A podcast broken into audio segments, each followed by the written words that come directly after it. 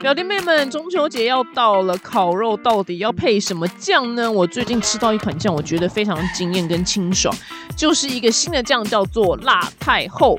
辣太后呢，它是一个充满创意的一个辣椒酱品牌哦，它结合了台湾非常丰富的水果食材，像是芒果啊、百香果，还有凤梨等等，配上就多样化的发酵辣椒，所以让每一款就辣椒酱呢都很有 layers。那我真的最 care 就是层次，哎，原来辣椒酱也可以这么多变化，而且重点是。呢，它没有油，它低脂，所以让爱吃酱的你呢，就是没有负担。因为很多人不是说，哦，那酱都超胖的啊，最胖的就是酱，所以酱吃起来呢会比较没有负担。那辣太后呢，它超级适合配烤肉，尤其我个人觉得啊，是如果你把就是肉跟那个酱拿来包生菜的话，我觉得真的是一绝，就是会非常的清爽，而且呢，然后再配合那个蔬菜，然后让你那个肉的味道呢就更有层次。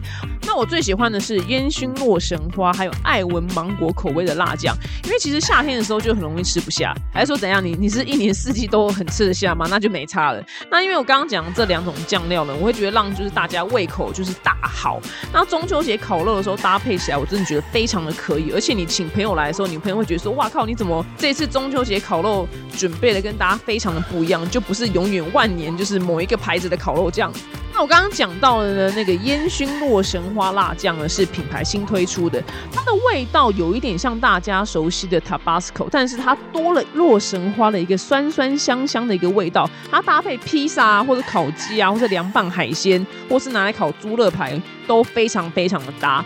那今年推出呢，丹尼表姐的一个中秋节组合，里面包括呢艾文芒果辣酱、烟熏洛神花辣酱，还有百香芥末辣酱。那这三种酱，我跟你讲，在中秋节场合啊，大家都觉得哇靠，你这里会太会准备了吧？吃起来东西都很有层次，你知道吗？所以你这三种酱呢，就一起买回去，然后你就招待你的朋友们。那当然呢，因为不是每个人口味都一样，所以你那三罐酱摆在那边，我跟你讲，大家都觉得哇靠，你这个人非常懂得待客之道，你是中秋节之王。那现在呢，辣太后呢？官网上输入就是我的折扣码 D A N N Y 一零，你可以享九折优惠。如果说呢，你购买丹尼表姐推荐的终结组合呢，还可以直接再享用免运哦。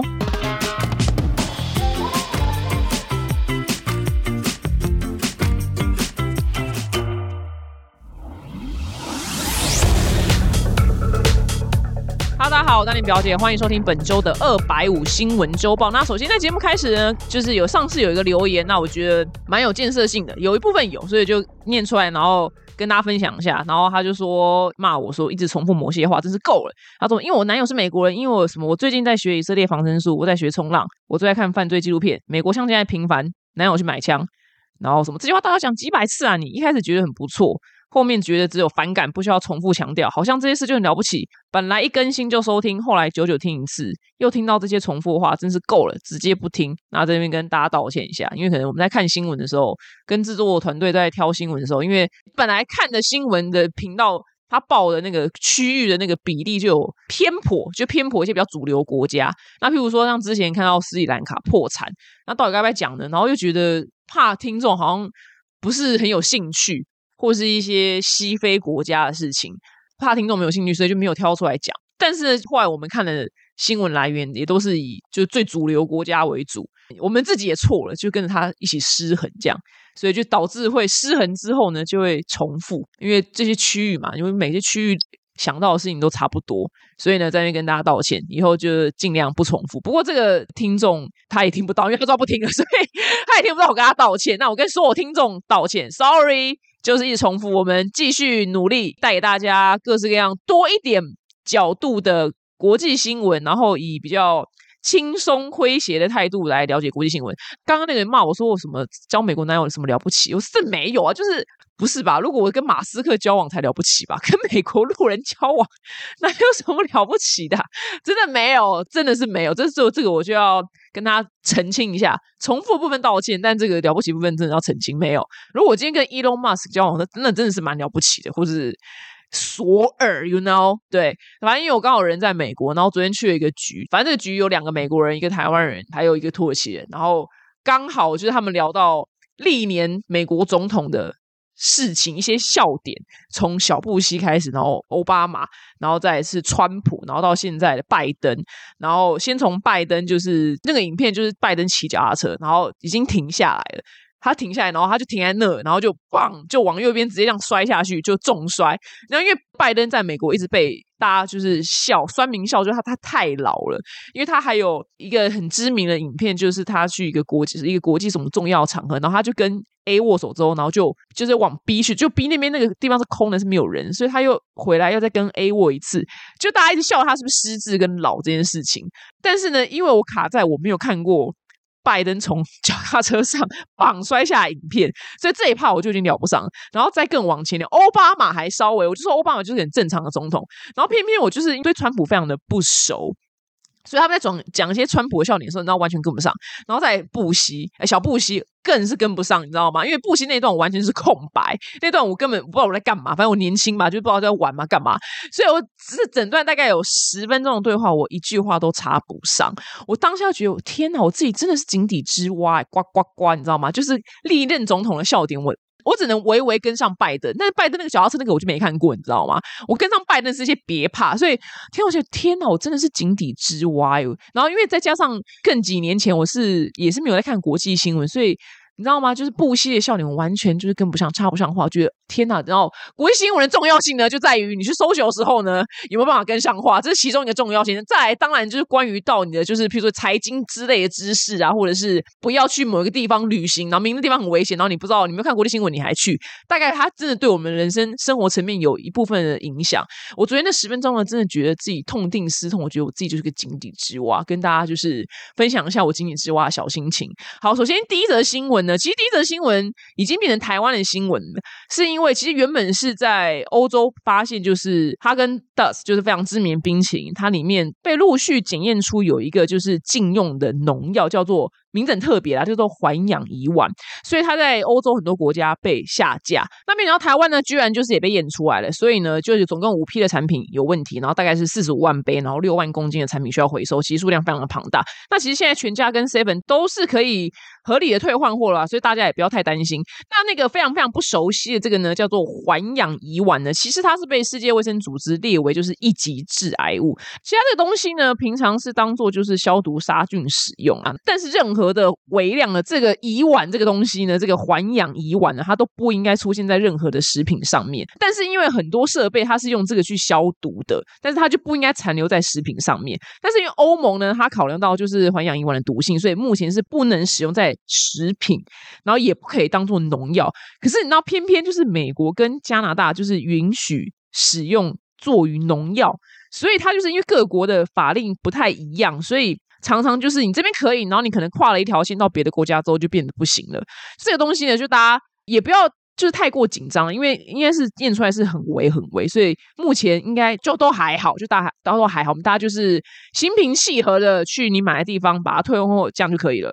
那跟大家就是分享一下，因为我人生最爱的食品就是冰淇淋，对我可以跳过正餐，然后可以吃冰淇淋过火，就是这样就是一餐的。对，然后我是去吃什么那种火锅。吃到饱把费，就是大家还在等餐的时候，我就说我现在就去挖两球哈根达斯来吃那种人，我觉得这么疯狂。对，那我在美国就是吃冰淇淋，因为美国还有很多这种不知道冰淇淋品牌，那我看到我都想要尝试吃一下。然后，但是因为美国人的尺寸呢，真的是跟就是亚洲非常非常的不一样，我觉得很烦。就有些地方它，譬如说一球，但是它那个一球是台湾的三球，你懂吗？然后我就每次拿到，我想说。我为什么要同一个口味吃这么多？它可不可以分一下？就是一球，然后小一点点，然后我可以吃到两个口味或三个口味。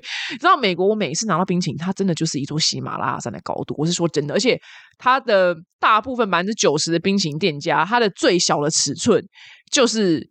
我们最小它就是两球，你懂吗？所以如果你只点一个口味，他就给你两球一样口味。所以你一定要跟他讲说，我要 A 口味跟 B 口味，你懂吗？它不像台湾，就是最小，它就是就是以球为单位，就所以那个那个就觉得哦，好痛苦。美国人的最小单位就是很大，你知道吗？他就最小单位就是两球，或者一口味，他就给你一座山。所以每次记得记，如果你之后到美国旅游的话，你点任何东西，你就是往最小点，最好是有那种儿童尺寸，你就点儿童尺寸，你知道吗？那我最近因为吃到一个最好吃的冰淇淋，叫做 Janice，如果大家真的之后去美国玩的话，看到这个橘色招牌叫 Janice，就一定要转进去吃。这是我人生目前吃过真的是数一数二第一名之一的冰淇淋。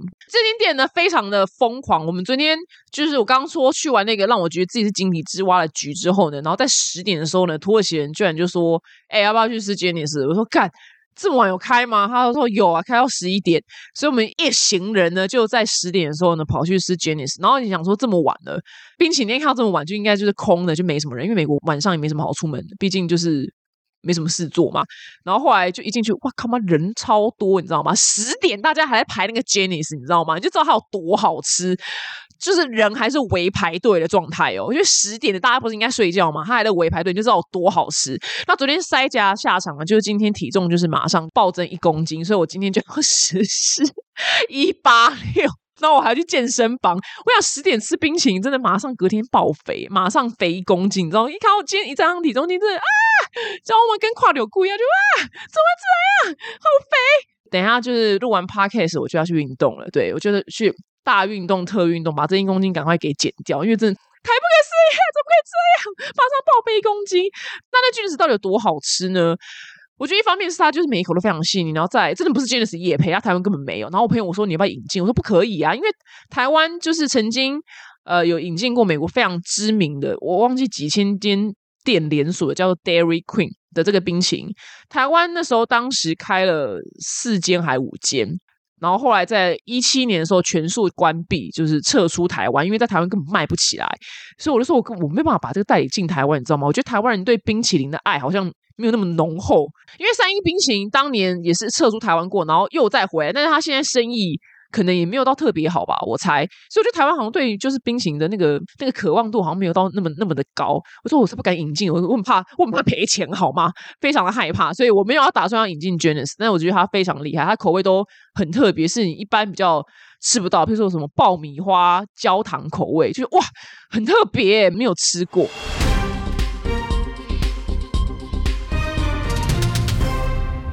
那现在的新闻呢是哎。很烦，就是猴痘新闻。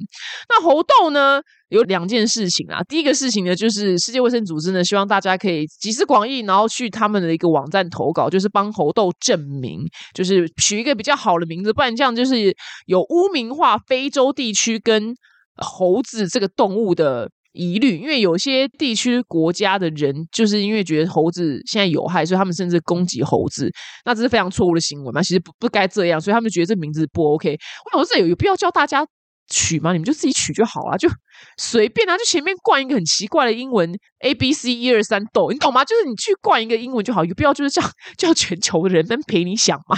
这不是你们世界卫生组织该做的事情吗？为什么还要叫我们那边想呢？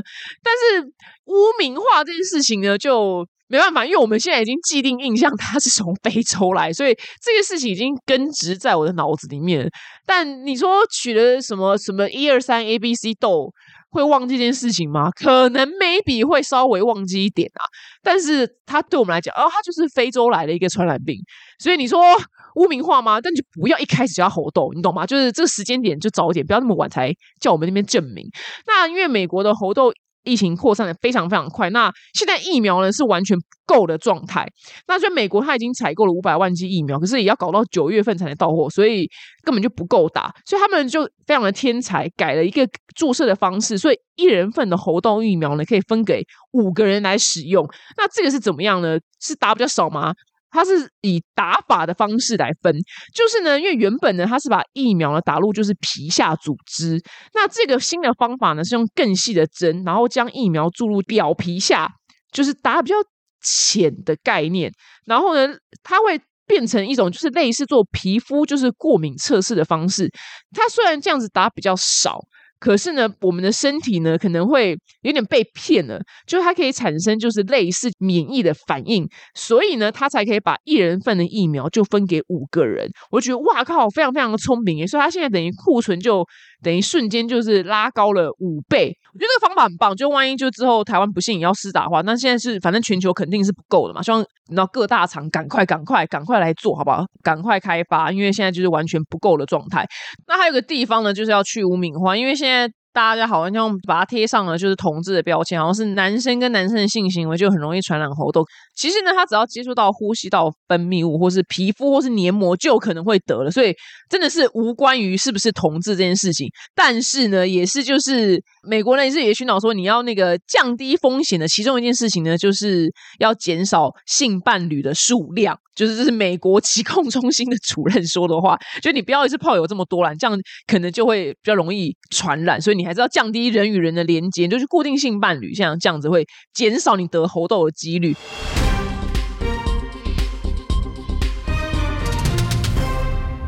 那下一则新闻呢？哇！你知道大家应该都爱看韩剧吧？韩剧就是风靡全球，其实连西方人不只是我们亚洲妹子爱韩剧，就连西方人就很多人也爱韩剧。那其实有一个最直接的数据呢，可以看得出来，就韩剧对于韩国这个国家到底整体的经济有怎么样提升？就是在二零零五年的时候呢，大概是两百三十万个女性观光客到韩国，那男性观光客呢是两百九十万。就是男生比较多，但是呢，在二零一九年之前呢，就是疫情重创之前呢，是有一千万的女性。的观光客造访韩国，然后男生只有六百七十万，因为男生本身不 care 韩国啊，他们他们没有在 care 的，对啊，六百七十万应该都是被女友拖去，然后他们就一脸无聊，因为大部分都是这样，所以你看，这现在这个比例从两百三十万直接拉到一千万，就知道韩国的 K-pop 的文化输出对他们整个国家来讲，真是非常非常的正确的一个方针跟一个政策。那韩剧呢风靡全球，就大家都很爱欧巴嘛，然后居然呢就是。现在呢，在韩国呢，当地呢有非常非常多就是西方的年轻女性的观光客，他们就住在就是韩国的首尔青年旅社里面。他们对亚洲观光客喜欢的逛街，然后景点，他们都没有兴趣。他们白天呢就在。睡觉或者看韩剧，然后晚上出门，你知道出门要干嘛吗？他们要去认识欧巴，认识男生，因为他们希望在韩国就遇到真爱。因为他们看了韩剧之后，觉得天呐，就是韩国的欧巴怎么这么浪漫、有耐心？因为你知道老外他们谈恋爱都非常的直截了当，你知道吗？他们没有在铺陈这种，他们的调情都非常的直接，他们不像欧巴会就是用一些你知道揪心的招数，所以。我想西方的女生，她们没有经历过这种言情小说这种震撼，你知道吗？她们看到韩剧说：“天哪，原来世界上恋爱可以这样子谈。”所以她们整个就是被震撼到，所以她们就直接搬去韩国住，因为他们希望有一个词应该叫做“婚活”，就是搬到个地方，但其实重点不是念书，也不是要工作，他们就只希望在当地遇到真爱，然后在当地就是结婚。所以他们其实是以交往或是结婚为目标，这个词叫做“婚活”。那所以呢，就是有媒体去采访，就是住在韩国的。西方女性像是有一个英国女生呢，她叫松顿，然后她说，因为她就是看了《爱的迫降》之后呢，她爱上了玄彬，我也觉得好特别哦，不是很特别，是因为很难想象西方女生爱东方男生，你知道吗？因为这件事情在以前比较没有在发生。她就到首尔去旅游了，然后她觉得就是韩国男生就非常绅士有礼，呃，有礼貌，然后有魅力，然后重点是很浪漫，然后又很懂得打扮。她说哪像就是我们英国男生啊，相较之下就每次都喝个半醉，然后手里面都拿了啤酒跟。死鱼，这个死鱼呢，我觉得很好笑，是因为英国的男生呢非常喜欢在 dating app 上面的那个档案的那个照片，然后放一张就是他拿的那个钓鱼的战利品的照片。我跟你讲，这照片我真的看过，所以我马上笑出来。我是在夏威夷的时候，因为夏威夷毕竟是个四面都是海嘛，所以那边的听着上面的男生很多人手上都会拿一只鱼，我就觉得天哪，真的很好笑。可是因为刚好我看到那些拿鱼的。西方男生都蛮帅，所以我内心没有生气的感觉。可是这个女的感觉就蛮生气的，因为那些男生可能就可能约出来就也蛮粗鲁啦之类的。但因为他有说到，他说就是很多西方女性，她会提到说他们在本国，就他们自己西方的国家，然后呢，这个西方女生呢，他们就抱怨说什么我们本国男生就是不管他本国不管了，就可能是美国、英国随便啦，就是他的他的西方国家，他们就嫌说男生就是很邋遢啊，然后又。不好好打扮自己，然后又不浪漫，我心想说：“哎，这不是台湾女生也在抱怨一样的事情吗？” 虽然没有西方女生在听我的频道，但我想说，我跟你们呼喊一下，就台湾女生内心也就是在抱怨一样事情。因为很多台湾女生说什么，为什么去韩国旅游都觉得韩国男生非常会打扮，然后就是很注重外表，但为什么就是台湾男生好像最常就穿的是球衣？但大家也不要就是觉得，就哎，美国男生会会不会就是比较会打扮？也没有，他们都穿一些破 T，然后短裤，然后。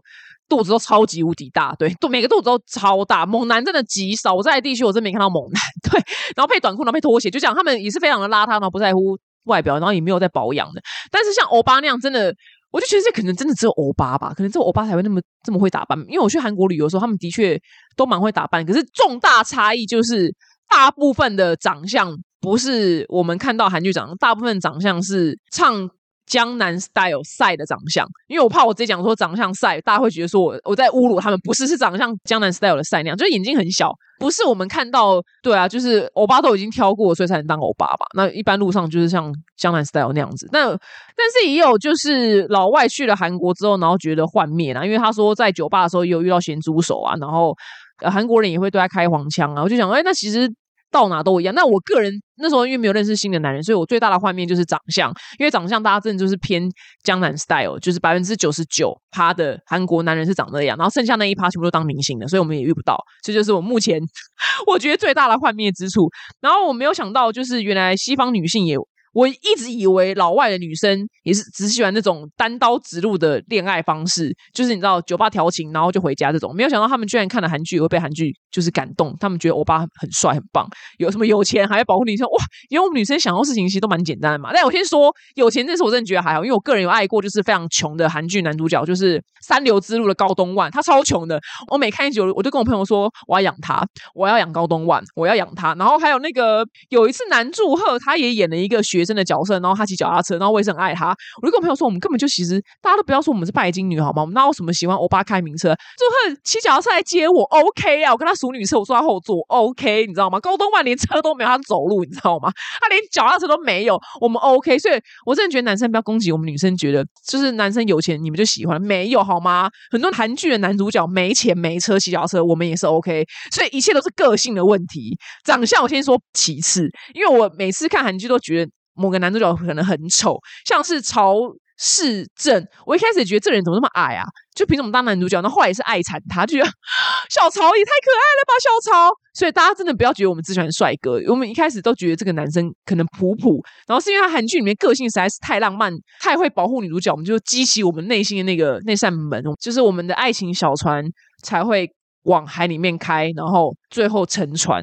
大家真的不要以为我们只喜欢帅哥跟多金的男人哦，是他们的个性非常的厉害。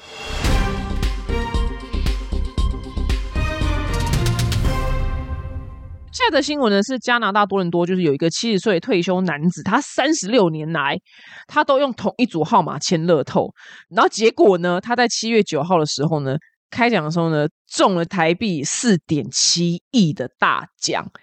这件事情告诉我们。你只要有恒心，你就会成功。他都同一组签的，我觉得超级无敌强的。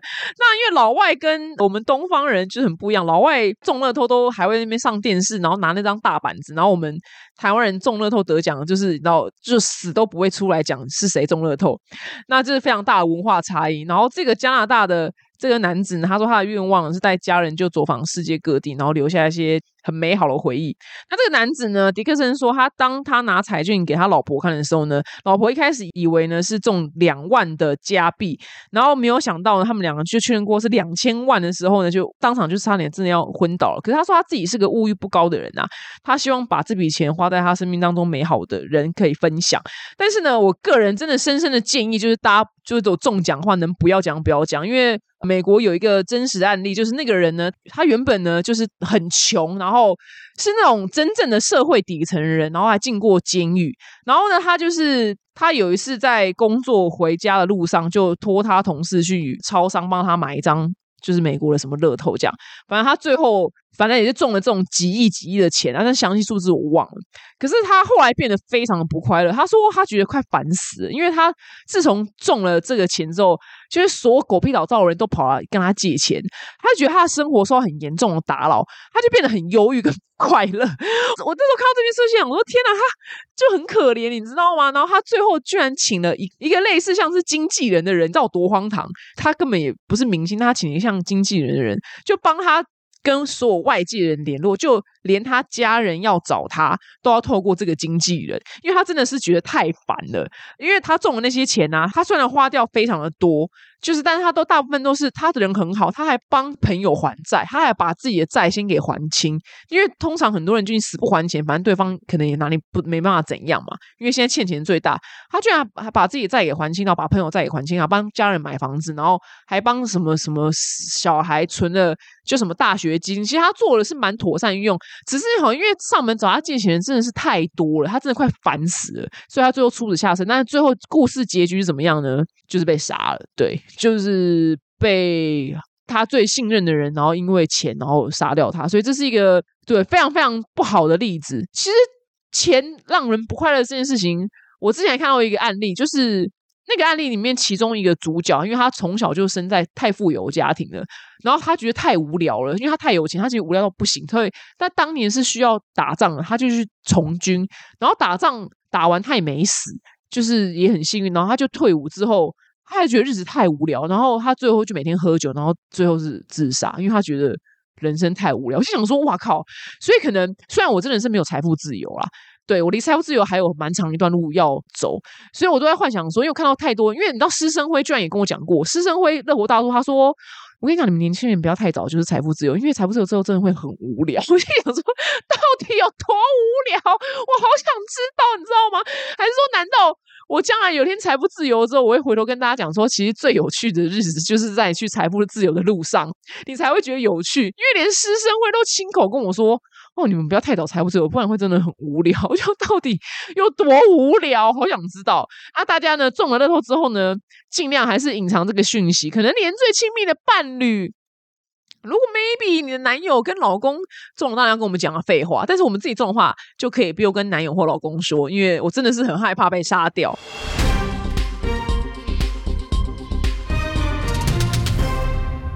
下一则新闻呢，讲的是非常可爱的海象，就是呢，在挪威的奥斯陆呢，反正就来了一只海象，然后这只海象呢，他们取了一个名字叫做弗雷亚，是一个北欧女生的名字叫弗雷亚。但是呢，因为她就是在那，然后不知道为什么就突然就爆红了，因为她原本。不是在那，只是他后来就是去那，然后度过夏天，然后他就在那个区域呢，就是过他的生活，就是追追鸟啊，追追鸭子啊，然后常常在船上就是打瞌睡，所以民众呢就觉得哇靠，他真的很可爱，所以挪威人呢就非常非常的接近他，然后跟他拍照，就叫他小孩跟那个 Freya 拍照，然后他的政府呢就觉得这件事太危险了，因为其实海象是非常危险的动物，你就不知道它什么时候会踢牙拱，然后一口咬你，就会真的。重伤，所以呢，基于就是人类安全的威胁呢，所以决定将他安乐死。然后大家就崩溃，想说挪威政府，你这是一个什么样的决策啊？对，我也觉得看到也觉得非常的荒唐。就是你们政府应该是想说要怎么样把。这只海象移到别的比较远的地方吧，但是你怎么会就是人家就到你这边，然后这样子活着，然后你就决定哦，你太危险了，就把你杀死？这真的是非常疯癫的一个逻辑。如果今天有外星人来，就在我家门口逛逛，然后突然觉得哇，人类很危险，他就决定把人类给杀了，你懂吗？这逻辑对吗？不吧，他只是在那边做他的事情，是人类太靠近他，你应该做的是做给一个围栏，还是？真的是要有政府人员去驱逐，这边是禁区，不要太靠近，就是跟海象升上去，可能要抓个二十公尺吧之类的。对啊，你怎么会把人家动不动把海象给杀死呢？也太过分了吧！所以那个动物的那个权益团体表示呢，这个做法太仓促了。所以真正好的做法是应该要把它挪去别的地方。但是政府居然觉得说过程太复杂，我说哪有什么复杂？不就是拜托动物园动物不都这样抓来的吗？不都是这样啪啪 p 噗，然后。射几枪，然后睡着之后，然后把他扛上什么什么什么车子，然后运到一个地方，不都这样子吗？这哪有什么复杂的？只是就是要去做嘛。那我虽然是有吃肉啦，我不能说我是超级动物保护者，因为我觉得要到吃素才有资格讲。那我是动物和平者，好了，这样讲好了。然后因为最近我的朋友他住美国，然后他去了一个反正就朋友朋友的局，然后他那天传了超多照片给我看，就哇靠，大开眼界。那个美国人的家呢有。非常非常多的动物标本，极多。然后我一开始一看的时候，我就先皱眉头，因为那一看就是打猎打来的，然后做成标本。然后我第一个问题是说，他是打猎打来吗？他说对。那个照片真的非常的荒唐，他的客厅大概有十种不同。你在非洲就是在 Discovery 上面才看到那种叫不太出名字的动物，就是那种不是普通羚羊，它可能身上还有很奇怪的那种纹路啊，然后狮子这种最普通你叫出来什么狮子豹啊，最夸张它还有一个长颈鹿。在他的房子，在他家里面，但这些都是标本。那这个标本呢，就是他去非洲打猎打来的，他等于就在杀动物。我觉得这种真的超级王八乌龟你知道，因为你早年的人是因为为了填饱肚子去打猎这件事情，我觉得合理。可是现在是为了纯粹做好玩而去打猎杀动物，我真的觉得你真的去死吧，就是很荒唐。然后那个场景就是放在客厅，然后他的健身房里面旁边放了羚羊跟豹，还有什么啊？就是还有碰吧，就是鹏鹏跟。钉满的那个蓬蓬，你知道吗？那叫什么？狮子王里面那个蓬蓬，那个那什么叫什么豪猪？是不是啊？就很荒唐。我说他在健身的时候，旁边那个尸体这样盯着他，他 OK。然后还有那个黑熊，真的是名副其实的。我把你做成一张地毯哦，那个黑熊就只剩头，就是呀这样嘶吼，然后他整个身体是被切开，然后做成一张大地毯，就超级无敌大。我就觉得哇靠，真的超级无敌荒唐。然后呢，那些动物呢，因为他在非洲打猎打来的，他的那些动物进到美国。的费用也非常的高，就每个动物是大小，一个动物进去，就是你打猎打完，然后做成标本，大概要花三万美金到四万美金不等。我就说，等一下，excuse me，最先该问说，请问一下这位仁兄，他是从事什么样行业，他才可以财富这么的自由？因为他里面有几十头不同的动物，你知道吗？他说，哦，他很特别，他是卖军火的，对，美国可以卖枪，然后再来他是盖美国后院游泳池的，就内心就。马上默默的笔记，嗯，这两个产业可以赚到很多钱，就他的钱真的是很多，因为它里面是几十头动物，所以他那边应该是有几千万的活标本在里面。那我再第二个问题说，那那些动物不是被杀的时候，不是应该表情是要是狰狞或是痛苦了吗？那可是那些动物的表情都是正常的表情，它真的其实是就像是我们的遗体有化妆师一样，他们那个动物制作标本也有特殊的过程，可以把它。就是原本狰狞的表情，然后弄成一般的表情。虽然那个场景都看到他的表情是就正常的，眼睛就打开，然后就是所有动物都正常的表情，他没有痛苦的表情。我看了就觉得，哦，我看到头很痛，你知道吗？心想那些，哦，我真的完全不认同这种因为好玩而去打猎的行为。可是因为他房子真的长得太荒唐了，所以我觉得也不失为一个。非常特殊的体验，我是没有去，但我看到真的觉得很荒唐。然后，因为我朋友说，因为那个屋主就是在讲这些，分享他每一头动物的时候，他杀的动物的时候，都非常非常的 enjoy。可能他讲说，哦，这个长颈鹿啊，是我们在呃，我们随便举例，我们在摩洛哥旅行的时候，那我们去哪个公园，然后他们那边有群长颈鹿，他讲的非常的开心，你知道吗？就哦，好恐怖，这是变态，我觉得是大变态，为了好玩去杀动物，然后把它做成标本，我真的觉得。这整件事情非常非常的变态，我希望这件事情可以被禁止，真的只能杀就是要食用的家畜类动物，不要为了好玩去杀动物。OK。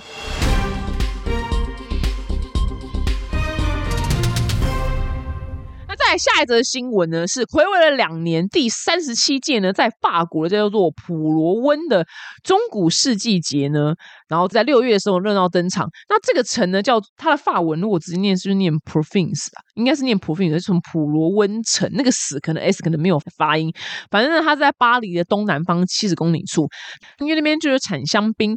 当时呢，就是十二世纪开始的时候，是最大的那个香槟市集。然后呢，因为它是位于就是水路的交汇处。所以呢，它非常就变成一个欧洲的一个贸易的重镇。那它有一个很大的一个节庆，叫做。普罗温中古世纪节，就是反正你就想说，就大家去 cosplay 就变成中古世纪的人，就是穿那个年代的衣服啊。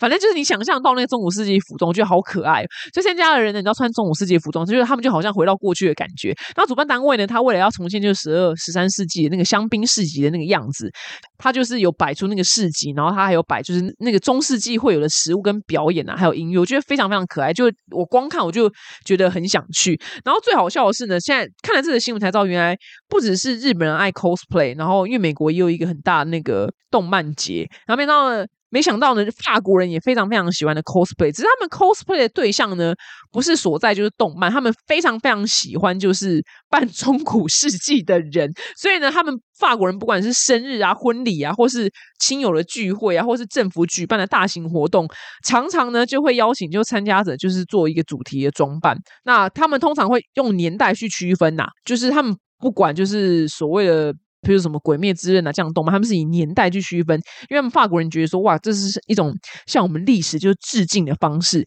然后女生呢，他们最爱扮的呢，就是来，你们可以猜猜看，我要给你讲答案，三二一，对我当时也猜对了，因为法国最有名的就是 玛丽安东尼啊，就十八世纪玛丽安东尼，因为她的衣服就非常的华丽，所以呢，她是。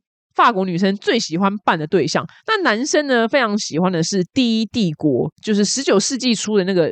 军装，因为穿起来非常的帅气。然后呢，法国人就是也会有这种专门的这种 cosplay 的店。有一间 cosplay 的这个服装的店呢，在巴黎，它居然有一百年了。它是他的曾祖父呢，在一九二二年的时候呢，在巴黎开了这一间 cosplay 的那个服装租借店。哇，我靠，走好前面哦！一九二二年就有人在玩 cosplay 了吗？我真的不知道哎。今年满一百年，它里面的戏服呢，就是琳琅满目，但大部分都是那种你知道，他们那个法国，因为他用时代去切分不同。时期的那个服装，然后他说呢，里面有上万件衣服，大部分呢都是家族就几代用手工制作的，哇靠，就是超级无敌强。那除了就是像鞋子、帽子跟饰品这种其他地方买，但是因为像巴黎，它非常常举办就是很多。活动，譬如说什么凡尔赛化妆舞会啊，什么凡尔赛历史装扮晚会啊，公主舞会，我就好想参加哦，因为我也很喜欢凡尔赛这种提花的东西，你知道吗？但你的台湾应该比较租不到这样的服装，就算租到也非常的粗制滥造，我猜啦，我猜的，因为毕竟这个用的机会太少，所以比较。我觉得台湾西门町应该比较不会去进这种衣服吧，就觉得哇靠，真的很好参加。然后后来呢，就采访这个 cosplay 这个店的那个老板，他说呢，法国人会这么喜欢，是因为平常根本不可能穿这样的衣服上街，所以呢，法国人非常珍惜这种角色扮演的机会。然后因为我们所有人呢都非常热爱就是法国历史，我们要。重新体验我们法国传统跟文化这个精神呢，对法国人来说非常重要。所以呢，他的生意就很好。就他们去采访他的时候呢，那天就很多人来还衣服，因为前一天是什么一个什么凡尔赛舞会，所以大家就赶在隔天来那个还衣服，就哇，原来法国人居然有这样子的嗜好，我觉得很可爱。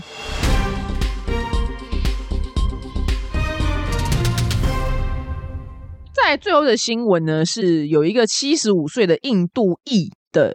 英国籍的作家，他最近呢在美国纽约的演讲遭到刺杀，他的那个颈啊、跟肝啊，还有眼睛都被刺伤。那虽然是没有去世，可他未来可能有一只眼睛会失明。那他到底发生什么事情呢？是这个呢叫鲁西迪这个作家呢，他在一九九八年的时候呢出版了一个小说，叫做《魔鬼诗篇》。我完全不知道这个小说，我是看了这个新闻才知道这小说。但因为它的内容就影射的就是伊斯兰教最伟大的就是穆罕默德，然后跟伊斯兰教，所以当时伊朗领袖呢就何梅尼呢，他就。下了一个命令，就是你们全部给我去猎杀，就是鲁西迪，然后悬赏就是三百万美金，而且不是现在三百万美金，现在三百万美金非常大，但在三十四年前三百万美金是一个也是更大，就是天文数字，所以所以鲁西他就躲起来了。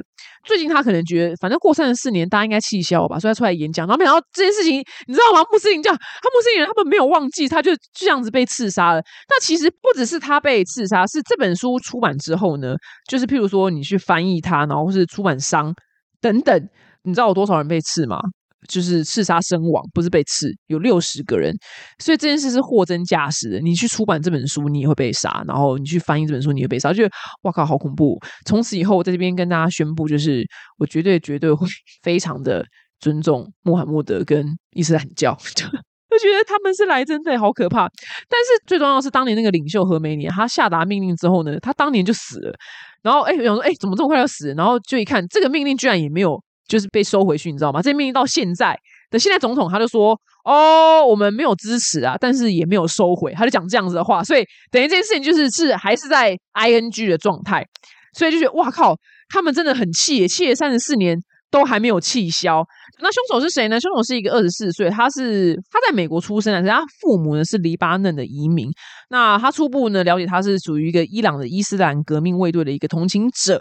那他不跟武装组织没有关系。那这个呢，其实所有想要杀鲁西迪众多人之一，所以其实想杀他的人不只是他，他只是这个二十四岁这个人凶，只是这样成功。那其实还是有非常非常多人就是想要杀鲁西迪，所以大家真的没事，真的千千不是没事，是有事没事。拜托，都不要就去做，就是任何对，就是亵渎到伊斯兰教跟穆罕默德的事情，因为真的会有杀身之祸。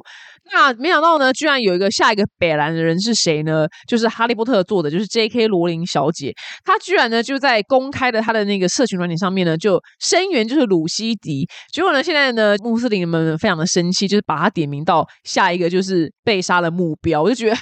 我说罗琳小姐，我说罗琳小姐，你你已经财富自由，你可不可以就是，然后就是我们就安静就好，你知道吗？他就是常常讲错话，这个罗琳就是就是跑，你知道吗？就之前又讲一个同志的话就大炮，然后搞了很多人就讨厌他。我心想说，罗琳，我说你可不可以就是好好就安养天年，就用你的钱就好，你不要那边乱讲话，是被声援鲁西迪，然后现在被说下一个要被杀，就觉得哦。罗琳，你这个闭嘴，你知道吗？我在 J.K. 罗琳真的是完全展现，就是钱太多，然后没事干，然后没给我就日子过太爽，然后没事没给我搞这些东西，他就是专心去创作别的东西就好了。好，以上呢就是本周的二百五新闻周报，也谢谢大家的批评与指教。希望呢我的节目呢也可以越来越进步，然后带给大家就是更多多样化、不重复的国际新闻。我们下周见，拜拜。